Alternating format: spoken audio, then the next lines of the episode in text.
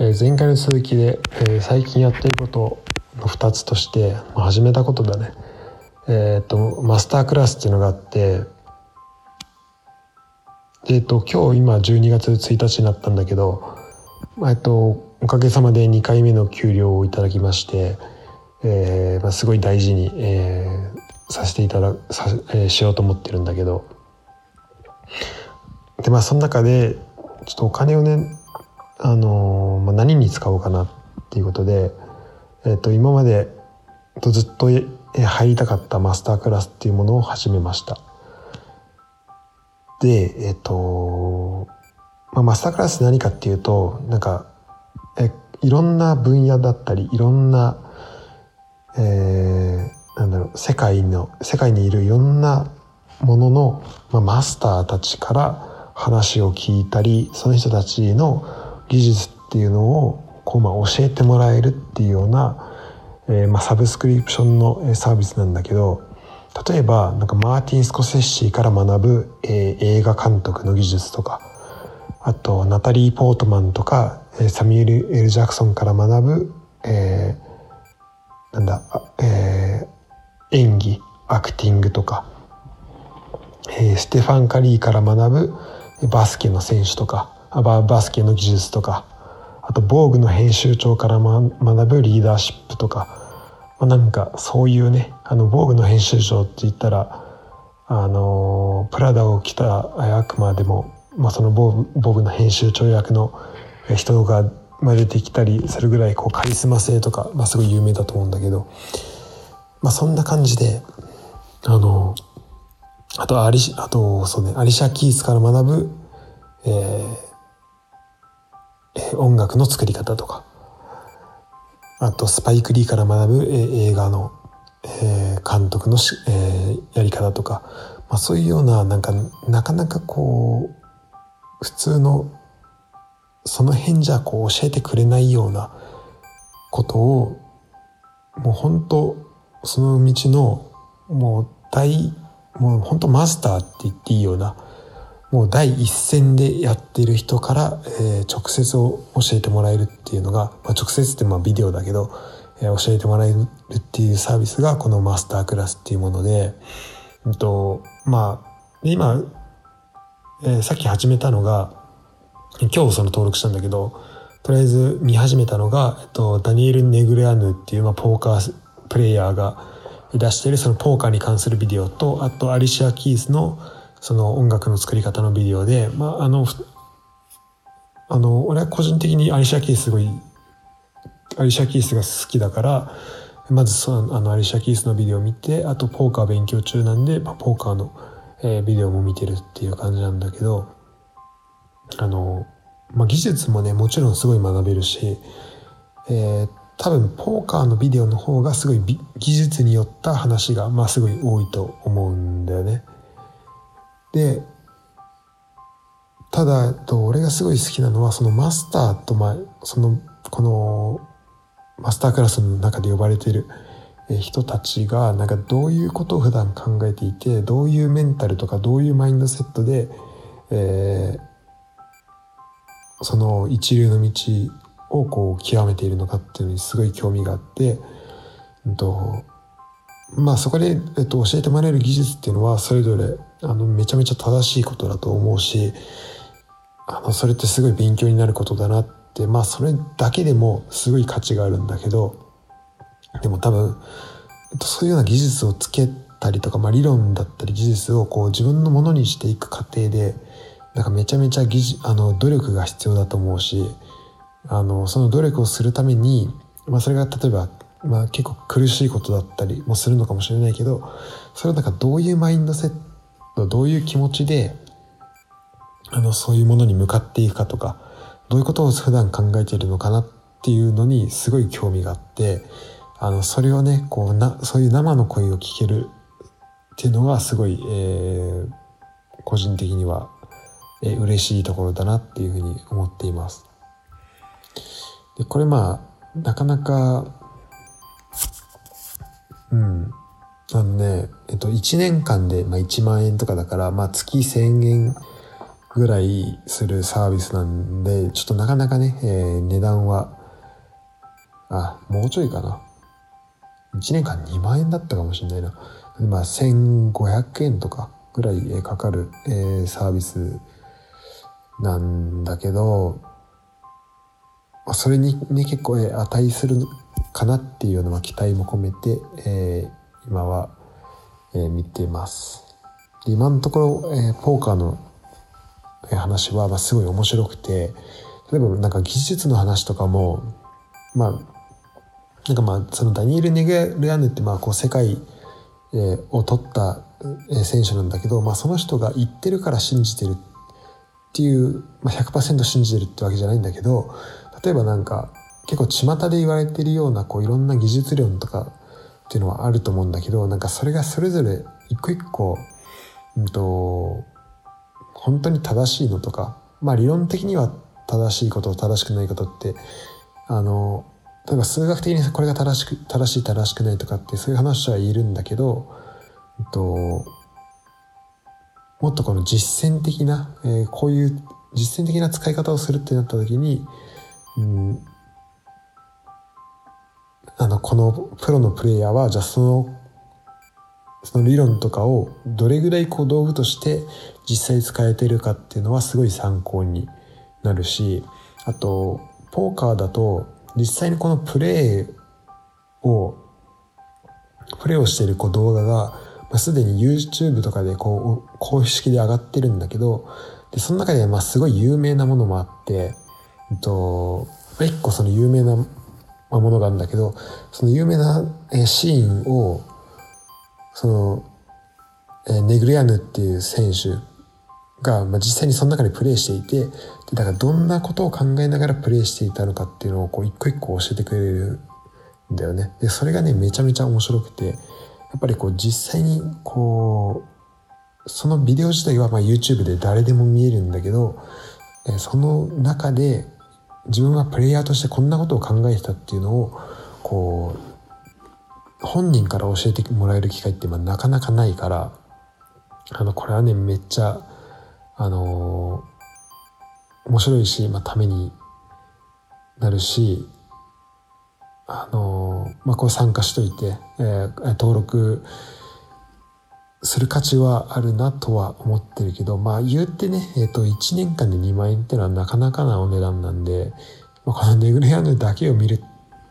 だけを見るんだとちょっと、どうなのかなっていう気もするんだけどちょっとまあだからプラスでねこうどんどんいろんなものは見ていこうと思います。でちなみにその、えー、有名なビデオっていうのが、えっと、ネグレアヌとあともう一人のネグレアヌが出たトーナメントか何かかな。それでえっと kings っていうまあポーカーの中だと、まあ、2番目3番目ぐらいに強い手を持ってる相手に対して、えっ、と、 ten ジャ、 ten nine suited っていう、えっ、と、10と9の、えー、ダイヤをもを持って、えー、まあ、対戦する、対決するっていう、えーまあ、プレーがあるんだけど、ネグレアヌが、えー、10と9のダイヤを持っていて、で、相手がキングス、えっ、ー、と、キングを2つ持っているっていう状況で普通に考えたらでえっとまあ、フロップって言われるこう共有カードが3枚組まれた時点で、えー、そのネグレアヌが勝っている確率が、えっと、2割ぐらい。で相手が勝ってる確率が、えっと、8割ぐらいででもそれでも、えっと、ネグレアヌは、えっと、まあ、そこでね、勝負を降りることはできるんだけど、勝負を降りずに、まあ、続けていって、で最終的には、えっと、全部カードが開かれた状態で、相手の、えー、勝ちが100%で、こっちの勝ちが0%。だから、えっと、こっちがブラフして相手を下ろさない限りは、こっち100%負けますっていうような状況になって、実際相手を下ろすんだよね。で、その、でそれってなんかこう第三者から見るとなんかいやネグレアヌなんかこの相手を全然なんか弱いカードで相手を下ろしてなんかすげえなとかっていうふうになるんだけどそのえー、ネグラーヌがここの場面では相手がこういうプレーをしてきたから、えー、こういうふうに思ってでだから、えーまあ、自分はこういうプレーをしたみたいな話をこう解説しててでその解説とかもあそれを聞くとあなるほどなんかすごい無鉄砲なプレーに見えたけどあ実はこんなこと考えてプレーしてたんだとかっていうのもめちゃめちゃ面白いし。まあそんなことが、えー、分かるんでちょっとまだ1日目なんだけど結構楽しく、えー、やってます。っていうので、えー、ちょっとマスタークラスあの興味があったらうんまああまりこう高いものだし、まあ、今サブスクとかで溢れてるんであのまあこれっていうのがなければあまりそもうおすすめはできないんだけど例えばなんかなんか映画作ってみたいとか音楽作ってみたいとかうんあればなんかそれは、えー、ぜひやってみてほしいし。なんかその一流の人一流の舞台でプレイしてる人がどんなことを考えているのかを知りたいっていう人は、えー、まあそれこのマスタークラスを見てみるといいんじゃないかなと思います。あの今なんか YouTube とかを見ても、まあ、これ同じようなこう技術の話とかとかをしていけれるチャンネルとかはあると思うんだけどやっぱりあの玉石混合で、まあ、いいものもあれば悪いものもあるしなんかいい YouTuber の人はまあもちろんあのい、まあ、本当にこれに無料で出していいのっていうクオリティのものもあるとは思うんだけどなんかやっぱりでもその中では例えば YouTube でこんなを上げた人っていうのは結構いたりして YouTube では有名だけどあの実際にこう成果をまだ上げていない人とかもまあ、まあ、いてで結構そうなるとこう選ぶ側からしたら結構この選ぶ側がある程度その、えー、なんかその人が言ってることが正しいかどうかをこう知らなければいけないっていう状況になってででもそもそもそのことがわからないからこっちは勉,、えーと、勉強しようと思っているっていう状態ななんだけどなんかそんな感じであのなかなかねこうたあの最初の初心者が見るべき動画とか見るべき知識とかを、まあ、得られない可能性が結構あの YouTube だとはあるんだけど、まあ、そういう意味だとこのマスタークラスはだいぶ、まあ、少なくとも、うんとどんな人がえー、言ってる意見なのかっていうのをこのその位置づけを結構頭の中で、えー、しやすいのかなと思って、えー、そういう意味でも、まあ、そういう意味ではこの、まあ、今 e ラーニング系のものってたくさんあると思うんだけど、えー、だいぶクオリティの高いものなんじゃないかなと思います。だからまあまずこう e ラーニングを、えーまあ、してもいいっていうあのすることに今慣れてる人じゃないと、まあ、そもそも、えー、きついと思うしあとまあ全部英語で英語字幕しかないから、まあ、そういう意味でも英語がある程度わからないと大変かなとは思うけどあと英語字幕はしっかりついてるから逆に言うとその英語の勉強にもなるしって考えたらまあ悪くないかなっていう感じだけど、えー、まあ別に僕個人としては、えー、多分紹介コードとかもないと思うからなんかないと思うし、まあまりその人が欲しくないものを進めるっていうのはのにはまあモチベーションがあるわけではないんだけど、まあ、これ聞いた人がちょっとでも、まあ、面白いなと思って、えー、なんかね、まあ、簡単に言うとこう一緒にやる仲間を増やしたいんだよねこういうなんかあまり同じようなサービスを使う人とかっていうのをまあ、周りにいなかったりするからなんか一緒にこのマスタークラスをやってる人がいたりしたらもうすでにやってるよとかちょっと面白そうと思ってるっていう人がいたら、えー、教えてくれると、え、嬉しいです。っていうのが、えー、最近やってること2、えー、前回のカグルに続いて、えー、マスタークラスの話でした。えー、最後にこうなんかコーセラっていうまたね別の e ラーニングのサービスがあってそれはいろんな大学の授業を受けれるってやつで僕は、えっと、カグルの授業を、えー、最近、えー、今日また、えー、新たに、え、始めてちょっとカグルも本格的にやろうかなっていうふうには思ってます。なかなかねこう本業というか、えこう研究大学でやらなきゃいけない研究との兼ね合いが大変なんだけどえ空き時間でちょっとずつはやろうと思ってます。ただねこんななんか深夜に、えー、ポッドキャスト、えー、撮ったりとかしてるしてたりしてて結構ね最近寝れなかったなんか寝る時間少なかったりとかなんか寝てもあんまり休めてない感じがあって明らかにあのニート生活をした時よりも疲れが溜まってきちゃってるんでなんかもうちょっとねで基本的にやっぱ朝起きてずっと、えー、夕方ぐらいまで作業してでその後、えー、その後はかぐるだったりとか、まあ、そっちの方で、まあ、基本的にずっとこのパソコンの前に座ってるっていう生活が続いてるからちょっとこれはね変えなければいけないかなっていうふうには、えー、思ってます。なんで、まあ、そういう意味では、えっと、今までかぐるでずっと、あのー、作業終わったらえー、大学の作業が終わったらかぐるでパソコンの前に座るっていうような生活が続いたんだけど、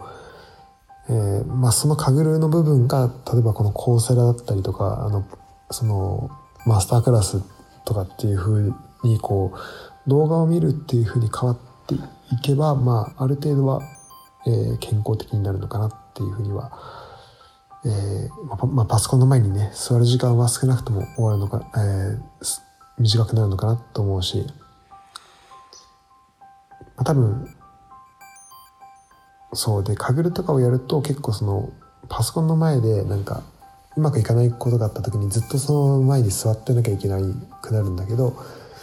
あの動画とかだったらまあ途中で結構、まあ、やめやすくやめやすいしなんかちょっと例えばまあ動画聞きながらランニングとか出てもいいわけで、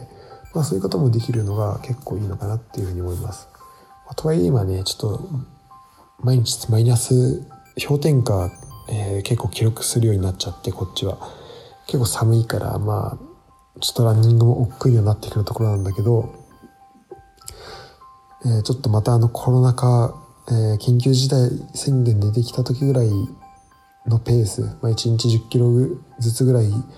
走れるようにななればいなりたいなっていうふうには思ってます。えー、はいで、ま、今このマスタークラスの話をしたんだけどあのでまあね月2万円とか払ってお前は何いくらもらってんのって、まあ、思うかもしれないんだけど、まあ、別になんかお金をもらってるとかっていうわけじゃなくてなんかあのドイツのこの暮らしね。で今ロックダウンで外も出れません。まあまあ出れないわけじゃないんだけどお店とかをやってないんだよね。こうレストランとかバーとかが、えー、持ち帰りしかやってなくて。で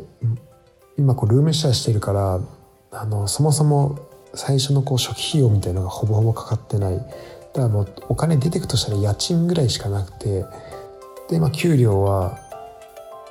あのそうアルバイトとかフリーランス的なのをやらなくなって初めて知ったけど給料ってすごいね。あの給料って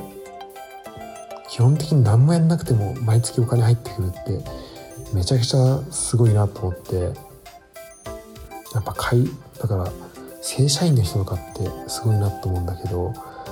日本にいる人がなんか貯金たまらないとか言ってるんだけど、まあ、言うのよく聞くんだけどなんかどうやったらお金がそんなにお金そんなに飛ばすことができるのかをちょっと教えてほしいなと思ってこれ嫌味とかでも何にもなくあのー、なんか俺が持ってる選択肢は本当こういうねサブスクとかにお金を突っ込むとかしかなくてでサブスクだともう時間的にも登録できるものって限りあるしあと今その MacBook 買ったりとかあとスイッチとかねそういうなんかゲームとかも買うとかっていう選択肢もあるけどそれも別になんか2個も3個も買うわけじゃないからなんかねお金を使うとこがねないんだよね。だからちょっとあの会社員の人はとかもう、まあ、僕のこの人生社会人の先輩たちに、えー、お金を使う場所っていうのを聞きたいと思って、えー、もしいい案があれば教えてください。っていうのが、えーえ、今回は、えーまあ、マスタークラスの話でした。